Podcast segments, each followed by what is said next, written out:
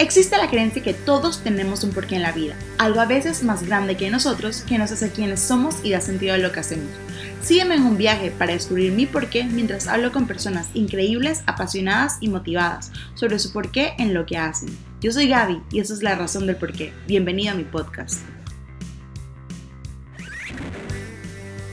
Donaire, lujo y esplendor son palabras que podemos utilizar para escribir a nuestra invitada de hoy. Hola, yo soy Gaby nuevamente y bienvenidos a mi podcast. En este episodio número 3, en La razón del por qué, invitamos a personas interesantes, únicas y motivadas para saber el por qué que mueve sus vidas. Hoy tengo una invitada chiquita pero picosa, tiene 24 años, pronto cumple 25, comunicadora social de profesión, sumamente elocuente, divina, reina de belleza y pérense yo les había dicho que venía con tema de carnaval ahora en febrero. Actual reina de Calle Arriba de las Tablas. Además de ser una de mis mejores amigas, hoy tenemos a Fianet Corro. Hola, Ami, ¿cómo andas? Hello, hello a mi bella y a toda mi gente de la razón del porqué y sobre todo pues a mis tunantes, que estoy segura que más de cuatro se van a conectar para escuchar este podcast y esta entrevista súper cool que vamos a tener hoy. Bueno, entrando en materia, tú creo que tú más que yo puedes explicar, y especialmente para la gente que no es de Panamá, qué es el carnaval y especial qué es y de dónde viene el carnaval tableño. Ok, bueno, eh, esto va a ser la historia resumida. El carnaval definitivo, que es una de las expresiones culturales y folclóricas más icónicas, más emblemáticas de la República de Panamá. Obviamente esto nace nada más y nada menos que con el carnaval tableño, que es el carnaval que da pie a la esencia de lo que para el panameño es carnaval y por supuesto por la rivalidad de dos tunas, la calle arriba y la calle abajo. Esta tradición o esta rivalidad de las dos tunas en las tablas nace pues de una fiesta religiosa había un grupo que era devoto de la Virgen Santa Liberata, hoy en día conocida como Santa Librada, y otro grupo devoto a la Sagrada Cruz de Mayo. Ambas agrupaciones pues enaltecían y embellecían los altares de su santo respectivo y por supuesto sacaban a pasear las andas en las fechas patronales em, de cada uno de ellos y poco a poco la rivalidad entre estos grupos fue creciendo, tanto que año tras año cada grupo se esmeraba más porque sus andas fueran más enormes, porque sus decoraciones fueran más opulentas y inician a tirarse pullas un bando al otro. Realmente llega un sacerdote al pueblo de las tablas y queda horrorizado, digamos, escandalizado de cómo una fiesta religiosa fue convertida en una disputa, una competencia e incluso un espacio para mofas y pullas. Evidentemente prohíbe esto, esta celebración de esta manera, y es aquí donde se forman ambas agrupaciones, la calle arriba y la calle abajo de las tablas. Por supuesto, la calle arriba se forma por un grupo de 17 valientes caballeros de la sociedad calle arriba de las tablas, el grupo de los 17, quienes dan inicio a esta tradición, eligiendo una reina y dando inicio a la ancestral costumbre del carnaval tableño, el mismo que fue pues replicado en los distintos pueblos a lo largo y ancho de nuestro país y que pues hoy en día sigue siendo el mejor carnaval de Panamá, por supuesto el carnaval de las tablas y yo me aprovecho para meter mi comercial porque te preguntarás qué bando era el de Santa Librada y qué bando era el de la Sagrada Cruz de Mayo. Pues la Sagrada Cruz de Mayo era el bando de la calle abajo de las tablas hoy en día. Y por supuesto, como hasta Santa Librada es calle arriba, el bando de la calle arriba era el bando devoto de la Virgen de Santa Liberata. Así que de ahí nace la historia y pues como vuelvo y digo, esto es parte de la esencia, es parte del ADN del panameño cada quien lo vive en su forma muy particular, pero para el tableño es la expresión cultural más importante, un tesoro, un baluarte para nuestro pueblo y que de seguro seguirá pasando de generación en generación. Yo les puedo decir que yo he carnavaleado en diferentes lugares y creo que mi mejor carnaval fue en las tablas. También lo, lo viví con Fianet y yo creo que ahí viene otro tipo de experiencia porque ella es calle arriba de las tablas, ella sí lo vive como tuna, a diferencia quizás de otras personas que viajan al interior a celebrar cuatro días de descontrol, bebedera, rumba. Hay una parte cultural muy hermosa y muy interesante que como ella lo dice, el pueblo lo vive porque hasta la patrona de las tablas tiene tuna. Pero bueno, Fianet actualmente es reina de Calle de las Tablas, pero esto no es algo nuevo, es algo que se vino trabajando. ¿Cómo comienza este trayecto de tu vida? Al, porque al final, como yo lo puse en un post en estos días, creo que todo niño, la gran mayoría, sueña con ser reina o princesa, pero no son todas las que en verdad ven ese eh, sueño cumplirse de la manera que quizás lo viviste tú. ¿Cómo comienza el trayecto de querer ser o de ser reina de Calle de las Tablas? Bueno, te puedo decir que iniciando por antes de mi nacimiento, o sea, por el very beginning, realmente ha sido una tradición familiar, tanto en calle arriba como en calle abajo. Eh, cuento con una dinastía de reinas en ambas tunas, con mi bella bisabuela Bebita, por supuesto siendo de familia calle abajo, y mi bisabuelo Lucho de familia calle arriba, eh, una mezcla ahí muy... Un amor prohibido. Pero eh, dentro de la tuna de Calle Abajo, eh, puedo destacar a una de las cantalantes más emblemáticas de la tuna, Dora de Cerega, como parte del árbol genealógico familiar, e igual al primer pirotécnico de las tablas, quien era mi tátara abuelo. además de eso, pues una dinastía enorme de reinas Em, y una tradición que realmente ha vivido en mis venas desde antes de nacer.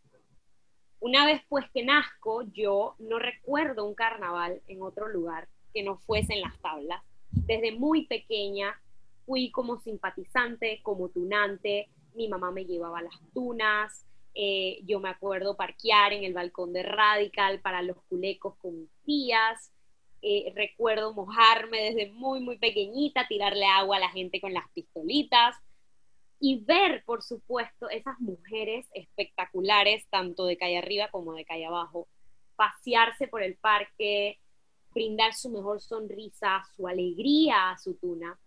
Y realmente eso llama, además que Panamá es un país reinero, Panamá, al Panamá le gustan las reinas, la reina, aquí hay reina de todo, hasta reina la chicha. Entonces, pues, obviamente una expresión tan importante y que se le da tanta relevancia, no solo en los cuatro días, sino durante todo el año, como es el carnaval y más el carnaval de las tablas, es algo que cualquier niña, por supuesto, que pertenece a una tuna, sueña desde muy pequeña. Yo sí te sé decir en qué momento nació ese sueño. Yo recuerdo que eh, corrí el año de preparación de su Real Majestad Milady Vargas González en el 2009. Y Pedro Saldaña, quien era amigo de mi papá, eh, lo llama y le dice que él quería que yo fuese eh, dama de mi ladies, por supuesto. Entonces, eh, mi papá me llama y me dice, oye, ¿a ti te gustaría ser dama de la calle arriba de las tablas? Y yo le dije, por supuesto, pero anótame que ya. Fienet no se pierde un julepe. No, y definitivamente que yo tenía que ir para allá. fui parte de la corte de mi ladies, pero yo te puedo decir en el momento exacto en el que nació ese sueño. Recuerdo el show de coronación de mi lady en el 2019, cuando ella entró, cuando la subieron al trono, cada recuerdo, cada paso, cada cara, es como si la estuviese viendo en este momento. La canción que sonaba en ese momento, que recuerdo la cantaba Manuel Corredera, que era parte del elenco de, de este opening de coronación, recuerdo que pues nosotras como damitas teníamos una coreografía y justo cuando colocaron la corona sobre las sienes de mi lady, estallaron los volcanes a mi lado y en ese momento se me llenaron los ojos de lágrimas y yo dije, pues de verdad algún día quiero estar ahí. Yo hice mi coreografía bailando, realmente fue uno de los momentos más emocionantes de mi vida y desde ahí nació ese sueño que pues uno no sabía si se iba a cumplir o no se iba a cumplir, simplemente era algo que estaba ahí latente. Pues a mi mamá le encantó el julepe, así que terminó metiéndome en todos los carnavales siguientes como dama, en el de Astrid Carolina, en la despedida de Astrid, en el carnaval de Elena del Pilar, en el carnaval de Andrea Valeria, en el carnaval de Rosario Mayela, también en su despedida. Y así fui sembrando y cosechando cariño de parte de los funantes y pues ese, ese sentimiento de que me esperaran, que esperaran y empezaran a soñar conmigo con que algún día yo iba a portar la corona. Hasta que llega ese momento y mi mamá pues se sube en el barco y dice, no, es que yo también quiero que seas la reina. Y se empieza a trabajar con un equipo para ver pues en qué momento esto podía ser. No fue algo que llegó a la primera. No te nos adelantes que esa es una pregunta. fue algo que no llegó a la primera y, y que realmente no me arrepiento para nada de cómo pasaron y en qué tiempo pasaron las cosas. Em, parece que ese espacio estaba guardado para mí y no había nadie ni nada que pudiera hacer que no llegara, obviamente en su debido tiempo. Y bueno, durante ese, ese transcurso igual estuve en concursos de belleza, le tomé mucho amor y pasión a todos los concursos, logré representar a Panamá internacionalmente dos veces, una de ellas Em, logrando obtener la corona internacional del certamen. Logré ser reina también del señorita 10 de noviembre eh, de los santeños residentes en San Miguelito, como igual una expresión y una fecha icónica dentro de la historia patria y representando, por supuesto, mi ascendencia santeña y mi ascendencia tableña sobre todo. Entonces, por ahí va la cosa. Podemos decir que creo que tú has cumplido el sueño de, las niñas chiquitas de ser reina o de ser princesa varias veces, pero sé porque te conozco y por lo que has luchado y es la razón por la que te invité a compartir con nosotros que la corona más grande que lograste es la de calle arriba las tablas. Y hay una pregunta así como bien, Miss, ¿tú consideras que una reina nace o se hace? Una reina tableña, o sea, de carnaval, no de cualquier otro tipo de festividad. La reina carnaval tableña, que creo que es un rol bastante pesado, ¿se hace o nace? Mira, yo tengo mi opinión muy peculiar al respecto y la verdad es que yo creo que las reinas eh, nacen, pero desde una perspectiva quizá distinta. Y es que yo creo que todas las mujeres nacemos con esa capacidad y esa posibilidad de ser reinas, reinas de nuestras vidas, reinas de nuestro destino, reinas de nuestros sueños, de nuestros hogares, de los corazones de nuestros hijos, las que se convierten en madre, o la alegría de nuestras familias. Y creo que todas nacemos con esa corona. Si bien creo que igual una reina del carnaval tableño nace, porque nace en una cuna de cultura y tradición, donde se le inculca el amor por esta fiesta, por esta expresión folclórica y artística tan importante desde pequeña, desde la cuna, cuando te llevan a las tunas a pie los martes de carnaval, cuando te enseñan a las reinas, cuando tú les pides un besito, que te tiren. Realmente ese es un amor que se cultiva y que crece y que por supuesto va de la mano también con una trayectoria familiar y una trayectoria de las niñas dentro de las tunas. Por eso es que realmente una, una reina tableña nace. Ella no se puede construir de la noche a la mañana, no es una niña que llega hoy porque ella desea ser reina y listo. Así se cumple, no es un trabajo arduo, es un caminar, es un sembrar para después cosechar. Una persona que yo estimo mucho me dijo una vez que las tablas tienen un oráculo que elige a sus reinas y que a veces uno piensa que hay niñas que se lo merecen y por qué no son, y es porque es ese oráculo el que escoge sus reinas, como si el pueblo tuviese una magia, una mística de elegir quiénes son las chicas que van a pasearse por el parque como soberanas de ambas tunas. Y yo realmente con el tiempo y con mi experiencia ya lo creo, o sea, ya me parece que hace toda la lógica del mundo.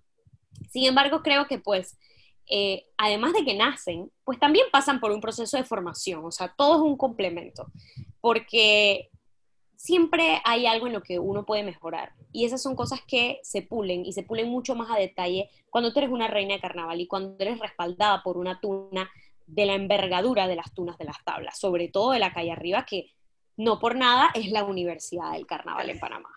Yo que he podido vivir contigo partes de los eventos, en verdad, es impresionante y sí, como dices tú, yo lo viví contigo cuando niñas chiquitas se te acercan con las abuelitas y con las mamás que quieren fotos, que quieren ser como tú, que, que la gente, o sea, nosotros tenemos un grupo en WhatsApp que es sobre este tema de carnaval porque lo hemos vivido en grupo y la cantidad de videos que tenemos todos de ti en tu celular, en nuestro celular, es comiquísimo. Tengo un video y stickers para cada situación.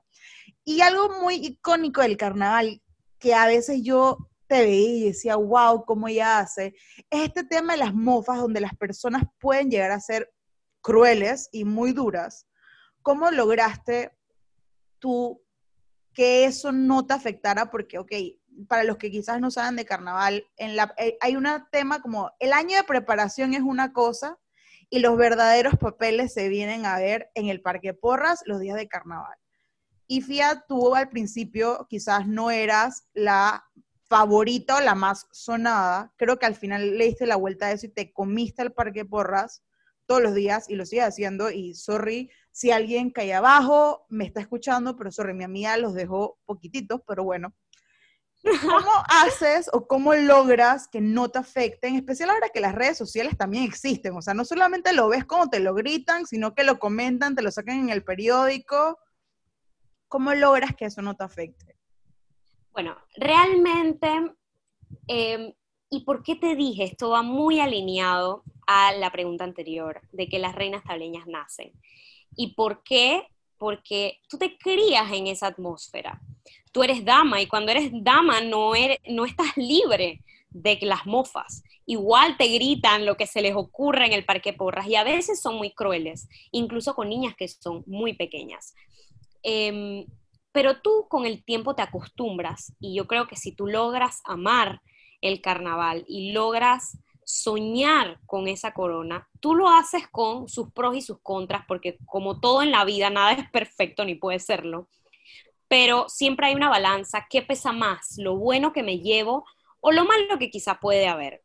Yo sí considero que las redes sociales han empeorado o agravado la situación de las mofas, que siempre han sido jocosas en, en el parque, pero sin embargo las han transformado en un carnaval de 365 días y no solo de cuatro días en el parque, donde exhiben desde la mamá, el papá, la hermanita, el tío, la tía, las niñas desde que son menores de edad.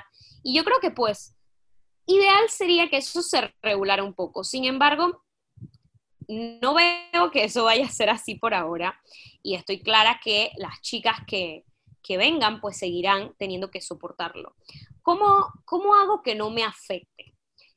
Yo creo que el que no te afecte lo que los demás opinen en general en la vida, no solamente como reina de carnaval, tiene mucho que ver con lo que tú opinas de ti misma.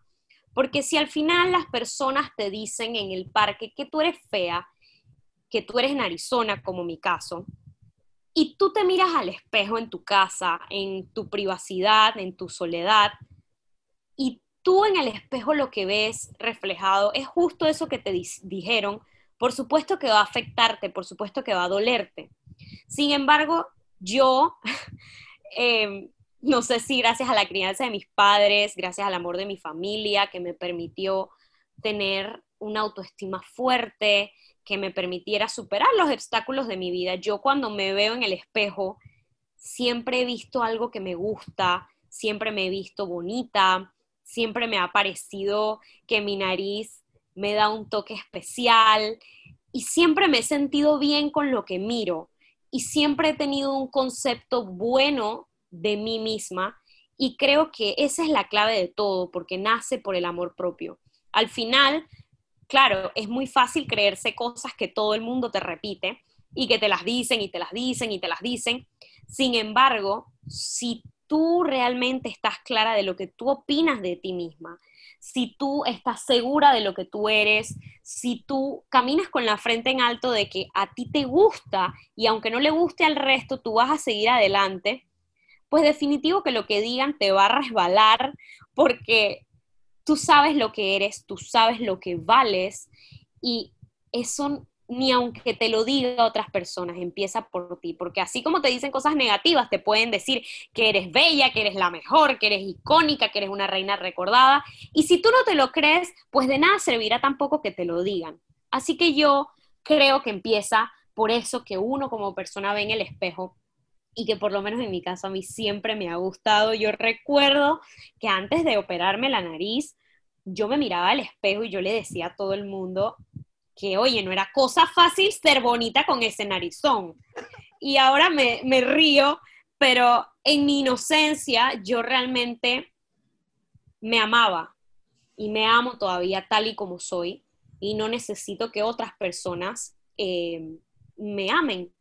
Si yo me amo, yo creo que es lo que transmito y lo que reflejo y es lo que permito que las personas también me regalen a mí, que es ese amor y ese, esa aceptación y ese saber de que muchas personas me esperaron, me quisieron y me apoyaron cuando llegó el momento. Y eso es para mí lo que vale.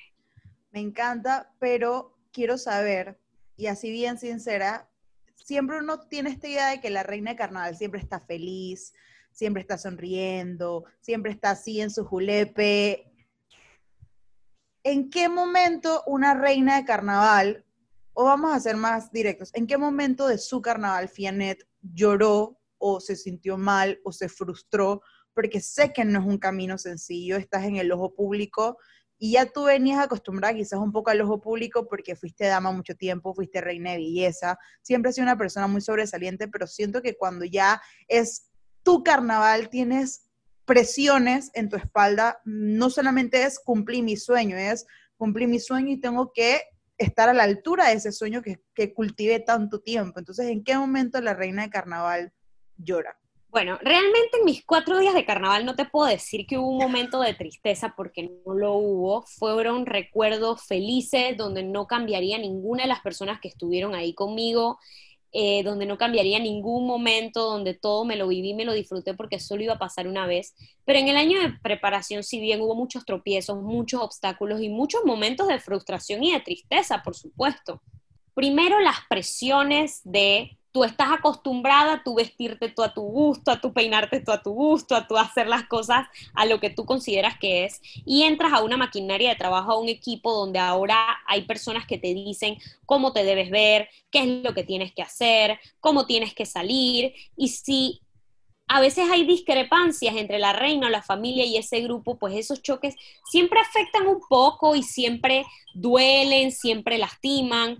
Em, y en un momento de estrés o depresión te pueden llevar obviamente a, llorar. Yo lloré algunas veces de frustración, por supuesto, de impotencia, de sentir que yo no podía hacer nada y que no estaba en mis manos, pero al final eh, todos esos momentos me llevaron a exigirme un poco más, a ser mejor, a tratar de tapar cualquier defecto o cualquier debilidad, resaltando mis fortalezas, resaltando otras cosas que eran positivas. Si bien es cierto, durante el año de preparación, la reina de Calle Abajo, mi estimada Grace, eh, sacó, digamos, muy bonitos vestidos, que por cierto a mí varios me gustaron.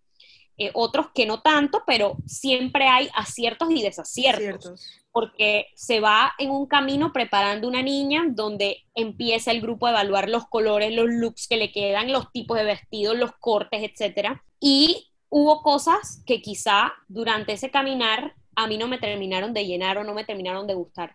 Sin embargo, yo siempre salí a dar la cara por mi tuna y creo que no hay valor más grande que pueda tener una reina que ese, porque se debe a un pueblo y no se debe a sus caprichos, por decirlo así. Mm. Y al final creo que mi tuna eh, me premió no solo con su amor, sino trabajando duro y sin descanso por un carnaval que a todas luces fue hermoso, eh, donde me acompañaron y donde no tuve ninguna queja y al final en esos cuatro días es que se gana o se pierde, se triunfa o, te acaban. Y pues en ese momento, que era el más importante, yo me sentí plena, me sentí feliz y me sentí llena con todas las cosas que los artistas hicieron con amor para mí. Estoy segura que porque me querían y también porque hasta cierto punto vieron en mí alguien que estaba dispuesta a darlo todo, así fuese en un cartucho o en una toalla mojada, y iba a salir a dar la cara y por eso creo que me premiaron un poquito eh, sacándome muy bien y con cosas que se notaba que estaban hechas con amor. Así que, claro que se llora, claro que se siente frustración cuando no tienes tiempo para estar con tu novio y, y, tú estás acostumbrada a estar siempre con él. Claro que hay discusiones. Yo discutí muchas veces con mi mamá, que era alguien con quien yo no discutía para nada y que al sol de hoy tampoco lo hago, pero el carnaval obviamente mete mucha presión a todas las personas de la familia. Recuerdo haber llegado tarde un día del padre, cuando ya todo el mundo se estaba parando de la mesa. Evidentemente eso fue un momento de llanto porque sentí que hasta cierto punto no estaba cumpliendo con otras facetas de mi vida, porque para mí era lo primero el trabajo y ahí mismo pegadito el carnaval y luego tratar de sacar tiempo para mis amistades, para mi familia, para mi novio, para mi vida eh, la cual ya estaba colapsada con entalles, con gimnasio, con estética, con compromisos. Em, y recuerdo que veía más a mi estilista que a mi novio. O sea, yo veía más a Gabo, full, 100%. Lo veía más que a mi papá, más que a mis abuelos. Y obviamente eso también es una presión y también puede pues tocar las fibras más sensibles de cualquier persona, no somos de piedra. Sin embargo, creo que es un camino que por más difícil vale la pena y en mi caso volvería a repetirlo una y un millón de veces. Igual en tu caso creo que además de que tu grupo de trabajo o gran parte de tu grupo de trabajo es familia, son amigos de mucho tiempo, tu familia creció contigo y ese sueño. Entonces, a veces, a pesar de ser un poco frustrante, todos sabíamos que esto era lo que tú estabas luchando por desde hace mucho y en verdad esa es la razón por la que cuando estaba haciendo mis invitados quise hablar contigo porque yo tengo unas amigas maravillosas, yo de verdad creo que tengo unas amigas alucinantes, pero sí hay algo muy importante que me gusta eh, showcase o hablar en este tema es el, tu poder de soñar. Existe la creencia que todos tenemos un porqué en la vida y yo soy en búsqueda del mío. Esto es La Razón del Porqué, mi podcast. Y ahora vamos a parte no tan bonita del sueño, para las personas del carnaval tableño que nos estén escuchando, estoy seguro que se saben este cuento, fue una de las mofas insignias del carnaval. Eh, para los que no saben, para ser reina de calle de las tablas, uno manda, en manera resumida, uno manda algún tipo de carta explicando que tú como persona y tu familia quisieran optar por la corona del carnaval tableño, que están dispuestos, mandas tu, tu lista familiar, tus logros dentro de la tuna y en base a eso eligen una, eligen otra según alguna razón u otra razón particular de ese año. FIA, tú aplicaste, si no me equivoco, tres veces y en las tres veces eh, no quedaste y al final todo pasa por algo, pero en esos momentos, en, tirando años atrás, en algún momento en verdad perdiste la esperanza de que no ibas a ser reina de calle arriba las tablas. Bueno, eh, Empezando porque realmente la tuna tiene una serie de requisitos que deben cumplir las chicas. Em, yo estoy segura que las veces en las que no fui seleccionada se seleccionaron igual candidatas o reinas, que ya son reinas, pues que eran niñas que lo merecían tanto como yo, que tenían todas las cualidades como yo las tenía, que tenían una historia dentro de la tuna como yo la tenía y que tenían un sueño igual al mío es egoísta pensar que porque uno tiene un sueño, las demás personas van a dejar de, soñar, porque uno tiene que cumplir su sueño. Entonces, pues yo hoy más que nunca puedo ser testigo de que el tiempo de Dios es perfecto y que el que me correspondía a mí era este. Este era mi momento, este era mi escenario, esta era mi prueba. Esto era lo que me tocaba vivir y puso a las personas correctas. Yo creo que esperó a que se alinearan los planetas para poder darme a mí ese regalo que si perdí la esperanza, bueno, yo creo que la esperanza es lo último que se pierde, ¿no? Como, como bien dice el dicho. Eh, sin embargo, eso, eso es algo, eso es un sueño que cuando no se cumple, igual siempre queda como esa espinita en tu corazón de que eso era algo que tú querías y algo que pues obviamente no, no habías podido lograr. Yo ya me había mentalizado de que era muy difícil que sucediera, sobre todo porque yo iba ganando años y hay también ciertos requisitos de edad, etcétera, y también venían muchas otras niñas muy buenas que podían tener la oportunidad de ser la reina. Y yo ya pues había no perdido la esperanza, pero sentía o veía cada vez más lejos el que eso se pudiese eh, concretar. Yo decido pues participar del Reina de Carnaval de la City, buscando pues primero los excelentes premios que daba el concurso en aquel año y segundo pues eh, disfrutar también la experiencia que ya había vivido en las tablas eh, durante toda mi vida, pero probar suerte quizá en, otro, en otro escenario o en otra plataforma. Em, la vida también me dice, no, esto no es lo tuyo y soy la primera princesa del carnaval eh, capitalino. Y posterior a eso, pues, se abre nuevamente esta ventana que ya parecía cerrada o chiquitita y se da el gran sueño. Y ahí es que tú ves que todo pasó como tenía que pasar, y en el tiempo perfecto que tenía que suceder. Porque si yo hubiese ganado el Reina de Carnaval, probablemente ahorita no estaría sentado hablando contigo de que soy la reina de las tablas, quizás sí como la reina del Carnaval de la City, pero no como la reina de la calle arriba de las tablas, que realmente era mi sueño. Se me propuso de otros pueblos también, todos pueblos hermanos, hermosos, em, ser soberana, pero no es menospreciar al carnaval de esos otros pueblos, sino que mi corazón y mi sentir, mi mente estaban en las tablas, mi sueño estaba en la calle arriba, no estaba en ningún otro lugar. Y fue algo que con la experiencia del carnaval de la City aprendí.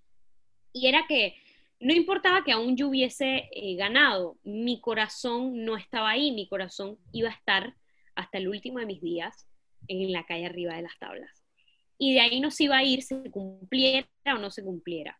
Fue duro, pero yo creo que el que persevera alcanza estoy segura que las personas que luchan por sus sueños siempre lo logran, a veces en momentos en los que ya no lo esperan, pero siempre lo logran. Y esta vida se hizo para los valientes y para los luchadores, para la gente que no se da por vencida, para la gente que se cae diez mil veces, se raspa, se limpia las rodillas, se para y con más fuerza va de nuevo.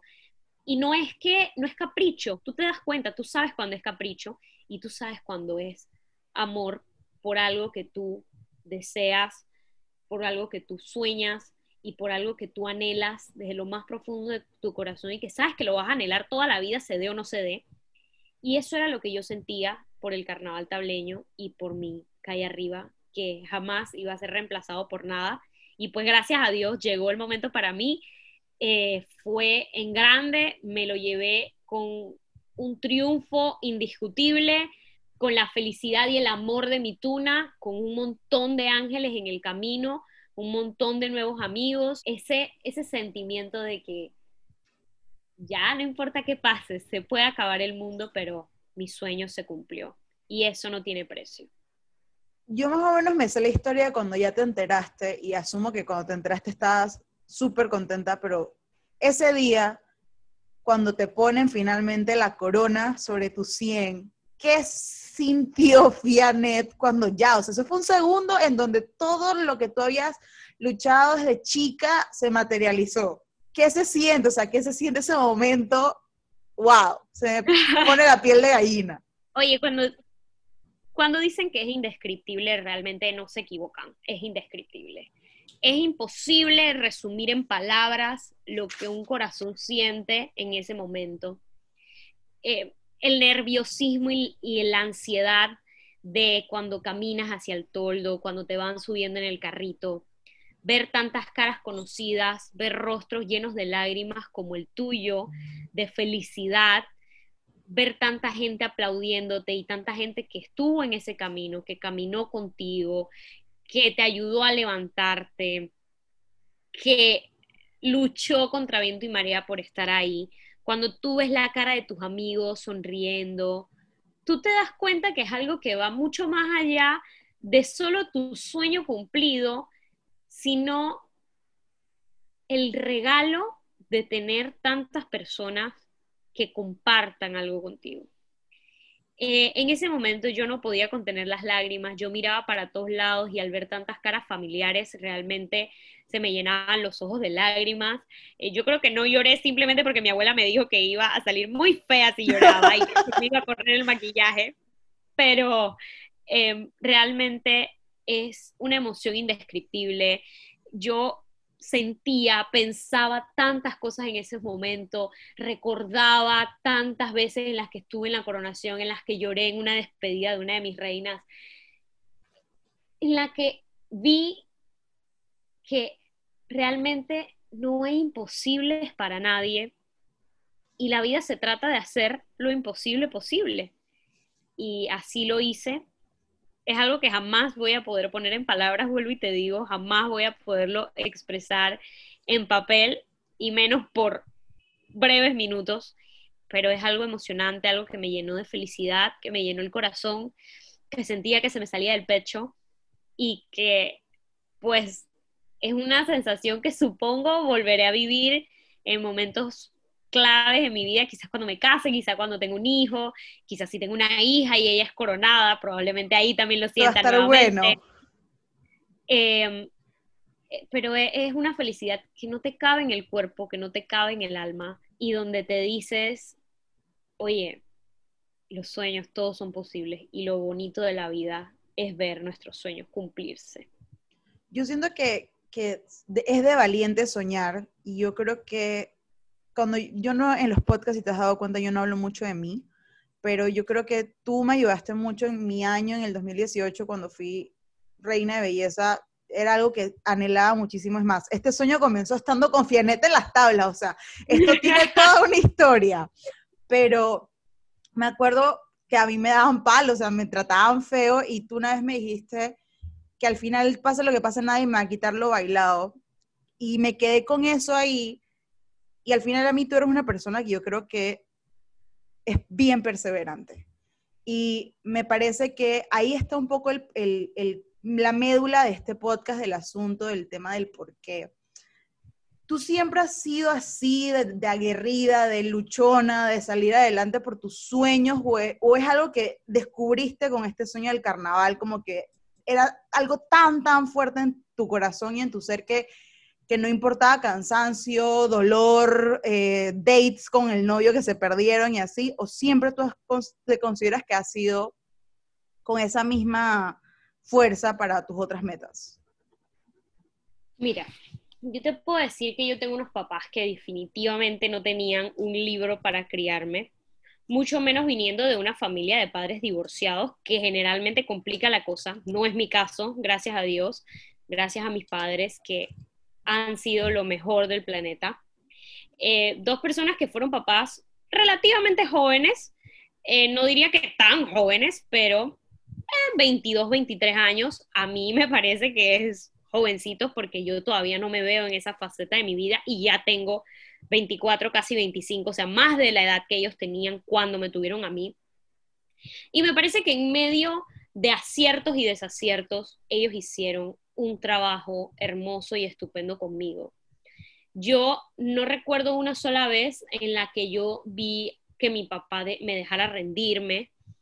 Eh, quizá no lo hacía con los métodos más ortodoxos, eran poco ortodoxos, mejor dicho, para ponerlo así. Pero yo recuerdo cuando yo, mi papá me tiraba a la piscina para aprender a nadar y yo lloraba y le decía, no puedo, no puedo. Y él me decía, sí puedes, sí puedes, di que puedes, sí puedes.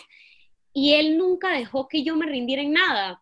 Y hay cosas que yo hago, créeme, las hago asustadas, pero las hago, porque no voy a dejarme, no voy a rendirme, no hay ningún obstáculo, no hay nada que me detenga. Eh, y eso por parte de mi papá, por parte de mi mamá, pues una mujer que en plena juventud tuvo un accidente, perdió algunos miembros de su mano em, y jamás la vi llorar, nunca la vi detenerse, nunca vi que eso fuera un obstáculo para ella. Sin embargo, me motivó a soñar, a soñar en grande.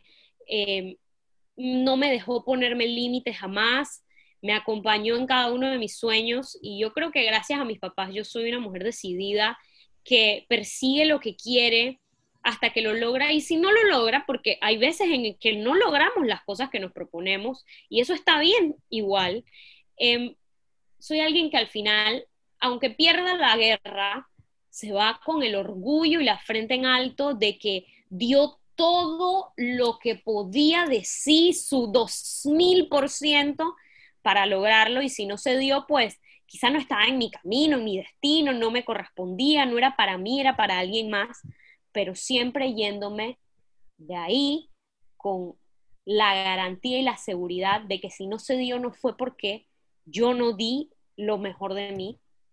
Y yo creo que así como lo hice con el carnaval, obviamente ahí lo hice con mucho más ímpetu porque era algo que de verdad desde el fondo de mi corazón anhelaba y anhelé toda mi vida, pero creo que es el mismo ímpetu, el mismo amor y la misma fuerza que le impongo a todas mis metas, a todos mis proyectos y creo que lo haré así hasta el día que me muera en honor a esos seres humanos increíbles, diferentes que me criaron, que fueron mis papás eh, por lo menos en esto en particular, mis papás me hicieron fuerte, mis papás me hicieron creer en mí sin importar los obstáculos que tuviera enfrente, creyeron en que yo tenía la capacidad de lograr todos mis sueños y en este caso sí que aplica de que luego de que tanto me lo dijeron, yo me lo creí y así lo creeré hasta el día que cierre mis ojos y estoy segura que así lo inculcaré también a mis hijos y que así seguiré por este caminar que se llama vida con las mismas ganas de cumplir todo lo que me propongo y la misma fuerza de una niña que no se va a rendir jamás, que jamás va a decir que no puede y que jamás va a ser ella misma un obstáculo para cumplir sus sueños. Así que... ¡Wow! Así sería en cualquier momento de mi vida, oye, puedo acuñar esa frase célebre. no, es que ustedes no la están viendo, se le brillan los ojos cuando habla, pero yo siento que en todas las entrevistas que has tenido en los últimos años y tanto de entre carnaval, COVID, pandemia, todo el mundo te habla del carnaval, pero a mí también. Yo crecí en, la vida universitaria con una fianet profesional que, que ahí fue donde se hizo mi amiga, o sea, nosotros somos compañeras de la universidad y siempre fue una persona muy entregada, presidenta de la Asociación de Estudiantes de Comunicación, eh, siempre estuvo ahí al pie del cañón y siento que como profesional también eres sobresaliente. ¿Qué enseñanza de tu carnaval te llevas para aplicar hoy en tu vida profesional? Yo, wow. La enseñanza número uno que solo confirma lo que te acabo de decir es que si yo pude con un trabajo a tiempo completo y metiéndole el 200% y un carnaval a la vez, yo puedo con cualquier cosa.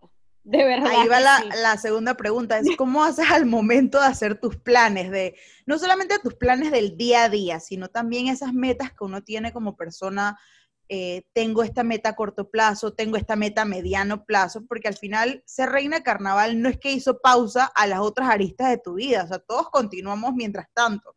¿Cómo haces tú, tú específicamente, para organizarte al momento de planear tus cosas?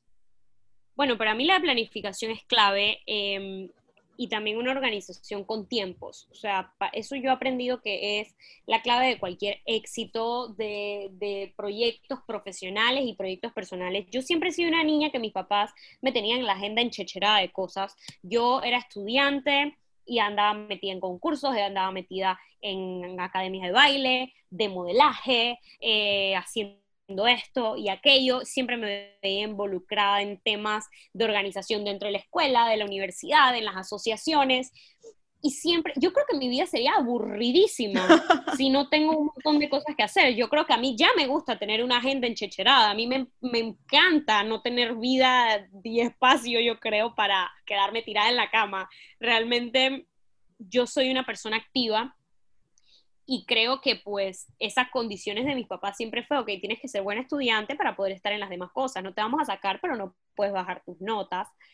Y eso mismo yo lo apliqué en el trabajo. Yo estaba haciendo un puesto que era el puesto de mis sueños, por decirlo así, en una empresa súper demandante, eh, una, una empresa multinacional importantísima aquí en Panamá, y realmente yo, di el, yo daba el 100%, 200% de mi trabajo y planificaba pues tener todas mis tareas listas em, para los momentos en los que sabía que tenía un compromiso. Y esa planificación fue al final el resultado del éxito, que hubo muchas noches en las que dormí poco, pues sí, que llegaba a mi casa que hacia las 11 de la noche, casi que para bañarme y acostarme a dormir y pararme de nuevo a empezar la rutina de, del trabajo, pues sí, y me costó, pues claro que sí, pero es algo que se puede, que no es para nada imposible y que solamente me mostró que yo puedo hacer lo que quiera en la vida y con mi vida, y aún así eso no tiene por qué entorpecer el resto de mis metas. Em, en este momento pues tengo un nuevo trabajo, eh, igual de demandante, igual de espectacular, tengo una maestría que, con mucho esfuerzo estoy haciendo. Em, y sigo siendo reina del carnaval, aunque ahora con menos compromisos, igual siempre debo mantener esa planificación en mi agenda. Y yo planifico, pero todo, hasta cuando tengo que ir a echar gasolina al carro. O sea, eso es algo que yo pongo en mi agenda día a día, de todas las cosas que tengo que hacer y al final es pues súper gratificante tacharlo todo de la lista y saber que cumpliste contigo, cumpliste con todas tus tareas, cumpliste con tus sueños y al final eso es la vida y eso es la felicidad, o sea, vivir una vida que valga la pena recordar, que te haga sentir orgullo de lo que hiciste. Eso es lo bonito de estar aquí. Entonces, eh, pues para mí eso es parte de lo que el ser reina me ha dejado, el compromiso y la disciplina con nuestros sueños, con nuestras metas y con todas las ramas que podemos tener en la vida pasando al mismo tiempo, desde nuestra vida profesional, vida privada, hobbies y cosas que nos divierten.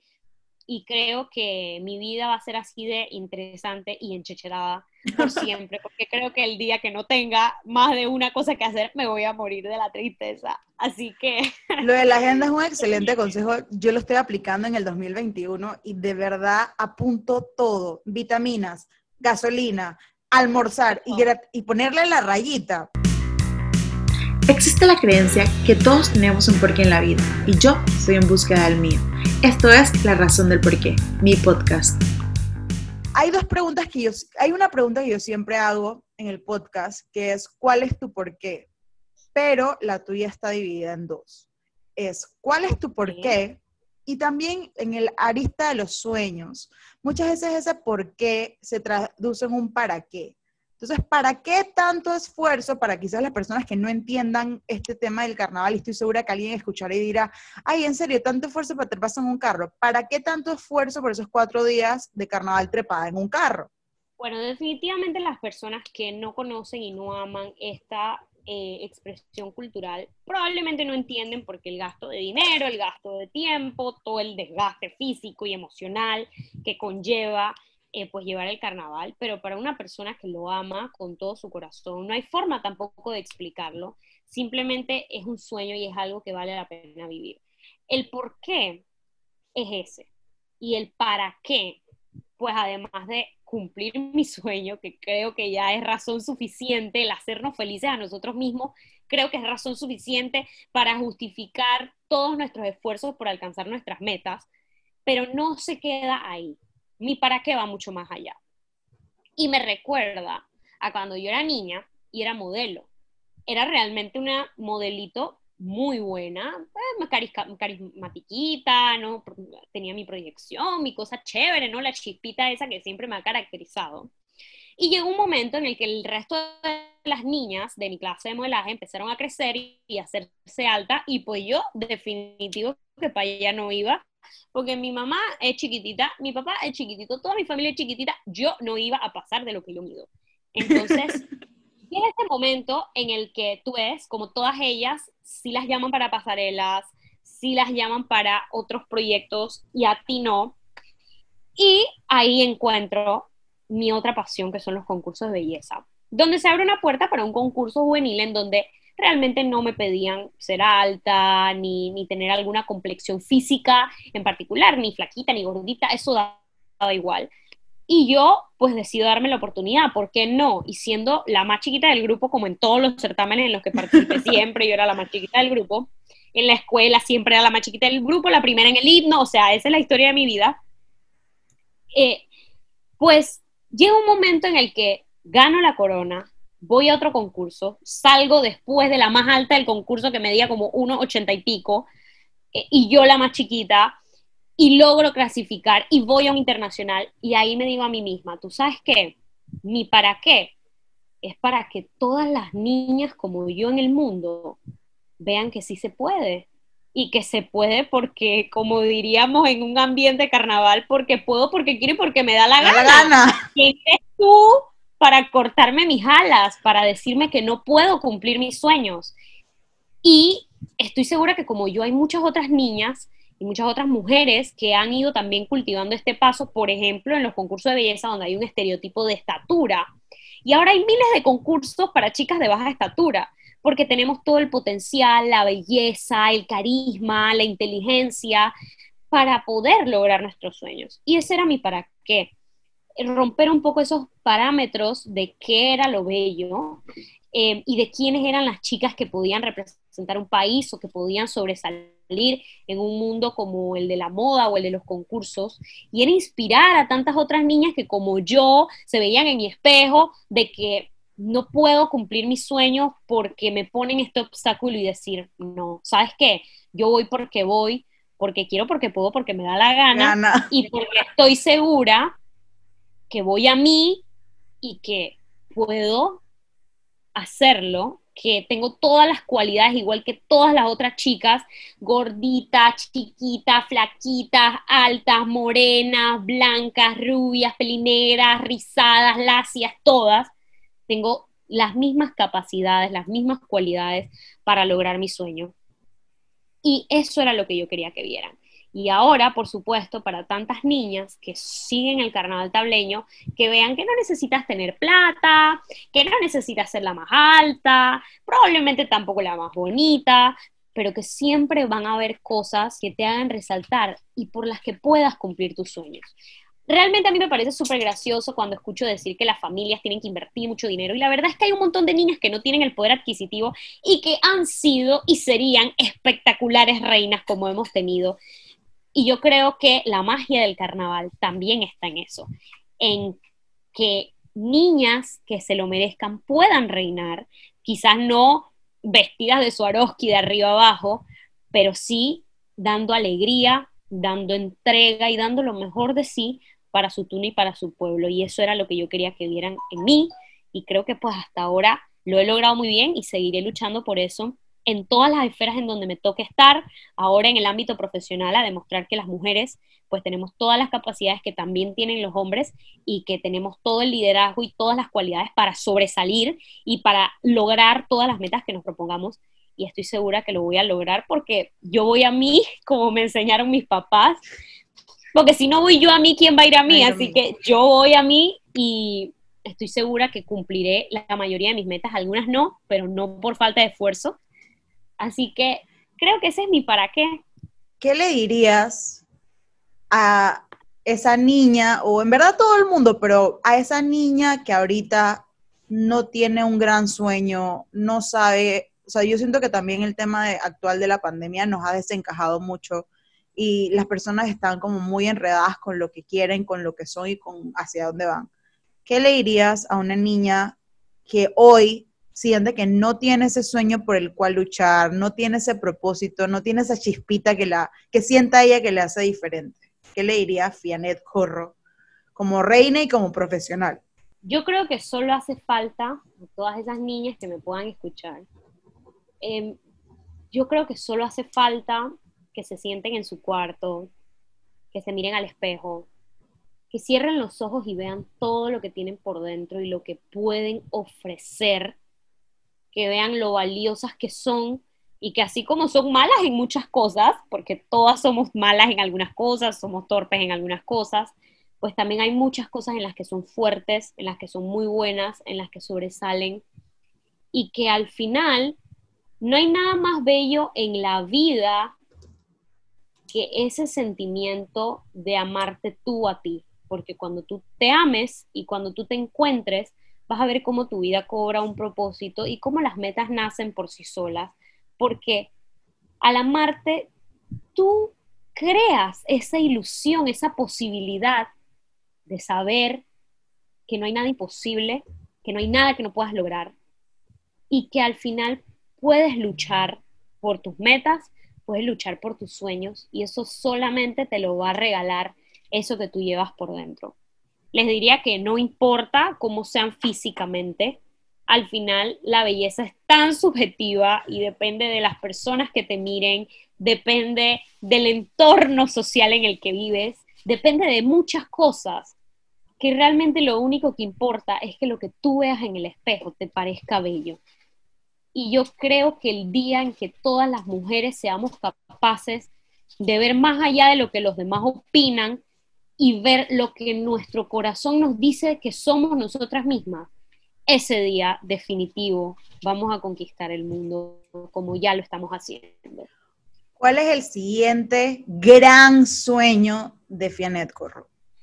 Bueno, al fin que, que llegue algún momento en la posibilidad de vivir mi reino plenamente, eh, de ir a las actividades, de pues preparar o ayudar o acompañar a una nueva reina, de despedirme, por supuesto. Y el paso que viene es definitivo formar una familia con el ser más maravilloso del mundo, un hombre espectacular que Dios ha puesto en mi camino, que ha sido mi novio, mi mejor amigo, mi confidente, mi compinche, mi todo. Creo que mi siguiente gran sueño es esa propuesta que llegue eventualmente cuando tenga que llegar. Antes tenía mucho apuro, ya no lo tengo. Creo que todo tiene su tiempo y su momento y que no estoy corriendo contra ningún reloj, no se me está acabando el tiempo, apenas está comenzando. Así que creo que ese es el siguiente gran paso, formar una familia y pues eventualmente tener a la futura Alteza Real de arriba de las tablas, que se convierta en algún momento en su Real Majestad. Ojalá se me cumpla ese deseo. Em, y pues seguir siendo una mujer profesional, superándome y dándole oportunidades a miles de otras mujeres llenas de cualidades, como sé que yo las tengo, para que también cumplan sus sueños. Para cerrar, quiero una anécdota de tu carnaval, pero no quiero la clásica anécdota de cuando estuve en el carro y miré a Menganito y me tiró la mofa, sino yo siento que, que los recuerdos son esos momentitos chiquitos que nos roban el aliento. Algún momento icónico que quizás no será icónico para el resto, pero para ti es especial y lo llevas contigo de un recuerdo tan preciado de tu carnaval? Como que, ¿cuál es ese momentito o, cuál es uno de esos momentitos? Bueno, realmente para mí es muy difícil eh, ser objetiva seleccionando ese momento que yo te digo que fui feliz, porque hay otros factores a mi alrededor que no me permiten ser objetiva y que solo voltean mi mirada hacia un lugar. Y yo en ese momento realmente no pensaba que eso era algo feliz o algo como una anécdota o una memoria para recordar, pero era tener a un ser que ya no tengo a mi lado em, y solo que él me agarrara la mano o que me acomodara el cabello arriba del carro, ahora resulta que para mí sí significa la felicidad y que ya sé que es algo que no voy a volver a vivir y definitivamente es ahora algo que yo diría, esto fue un momento, una anécdota feliz. Em, y creo que siguiendo en esa línea, a él le hubiese gustado, y si no, pues ni modo, él y yo siempre peleábamos por mil cosas, pero em, yo creo que mi momento más feliz y escuchar esas notas de voz que decían que por que estaba a nivel nacional, todo el mundo viéndolo tirar vasos y platos y que eso iba a cortar sus alas de sus sueños profesionales. Y de la nada, esa luz se apaga, esa persona se va y tú piensas, qué triste se hubiese ido si no hubiese tirado esos vasos y platos como él quería y como le nacía en ese momento hacer, pensando en qué va a pensar mi jefe. Me encanta, no, man, qué lindo. Entonces, al final, em, esa persona aquí quizá eh, le daba pena, no sé, no creo que le haya dado pena, pero a mí me decía que sí, ver a su jefe o a sus estudiantes después de, de estar tirando vasos y platos a nivel nacional. pero qué infeliz creo yo que se va cualquier persona en la vida por no hacer algo que quería hacer o no ser quien querías ser por lo que opinaran los demás. Y yo eso es algo que hoy atesoro y que no solo es un momento feliz y algo que llevaré en mi corazón por siempre, sino que es una gran enseñanza de vida. Y es que al final tenemos que hacer lo que nos haga felices y tenemos que ser lo que nos haga felices. Y yo sé que él se fue feliz de haber hecho lo que en ese momento su corazón quería hacer, que era tirar vasos y platos. Y pues em, al final no sabemos qué nos depara la vida, pero estoy segura que vivió momentos conmigo que hubiese atesorado por el resto de su vida y que yo los voy a atesorar por los dos. Así que no tengo dudas de que esas son las anécdotas más lindas y más felices de mi vida con él y de mi carnaval. Em, quizá en otro momento de mi vida eh, yo elegiría otra anécdota, pero hoy y en este momento, pues sin duda son esas y son con Francisco, con quien estoy segura que en la distancia pues seguiré viviendo momentos memorables de lo que queda de mi caminar como reina de la calle arriba de las tablas. Me encanta y de verdad, esto demuestra esas, esas personas que se unen en el camino de nuestros sueños, que se vuelven personas pilares cruciales. Otra cosa que yo, que yo puedo contar, al menos del carnaval de Fienet, que yo viví con mucho, con mucho amor, era poder ver al abuelito de Fía, a los abuelitos de Fía, a las abuelas, a la mamá, con los ojos aguados cada vez que ella entraba a una actividad. Y al menos en el abuelito Madrid, porque Fienet es Fienet Corro Madrid, el abuelito Madrid, siempre me tocaba al lado en todos los eventos que me tocó ir. Y siempre lloraba y me agarraba la mano y me dice, lo logramos, lo logramos. Y es algo que de verdad es muy bonito como en tu caso unió a la familia. A mí, gracias de verdad por toda esta conversación, por compartir con nosotros un poquito. Yo te puedo decir que para mí tú eres una amiga espectacular y admiro mucho esa determinación que siempre has tenido por cumplir tus sueños.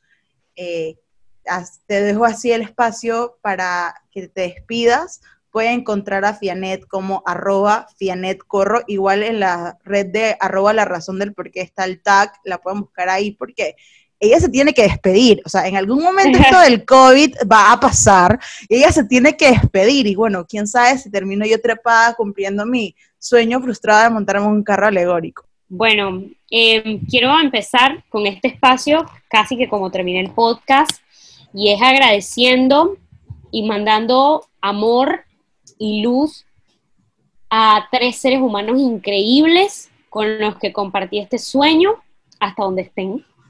Estoy seguro que a uno en particular le hubiese encantado escuchar esta entrevista y son pues por supuesto mi tía Iliana, madre de su Real Majestad Astrid Carolina, quien se nos fue por causa del COVID en agosto, mi titi Francisco Santos, que no se fue por COVID, pero ya no está físicamente aquí con nosotros también desde agosto.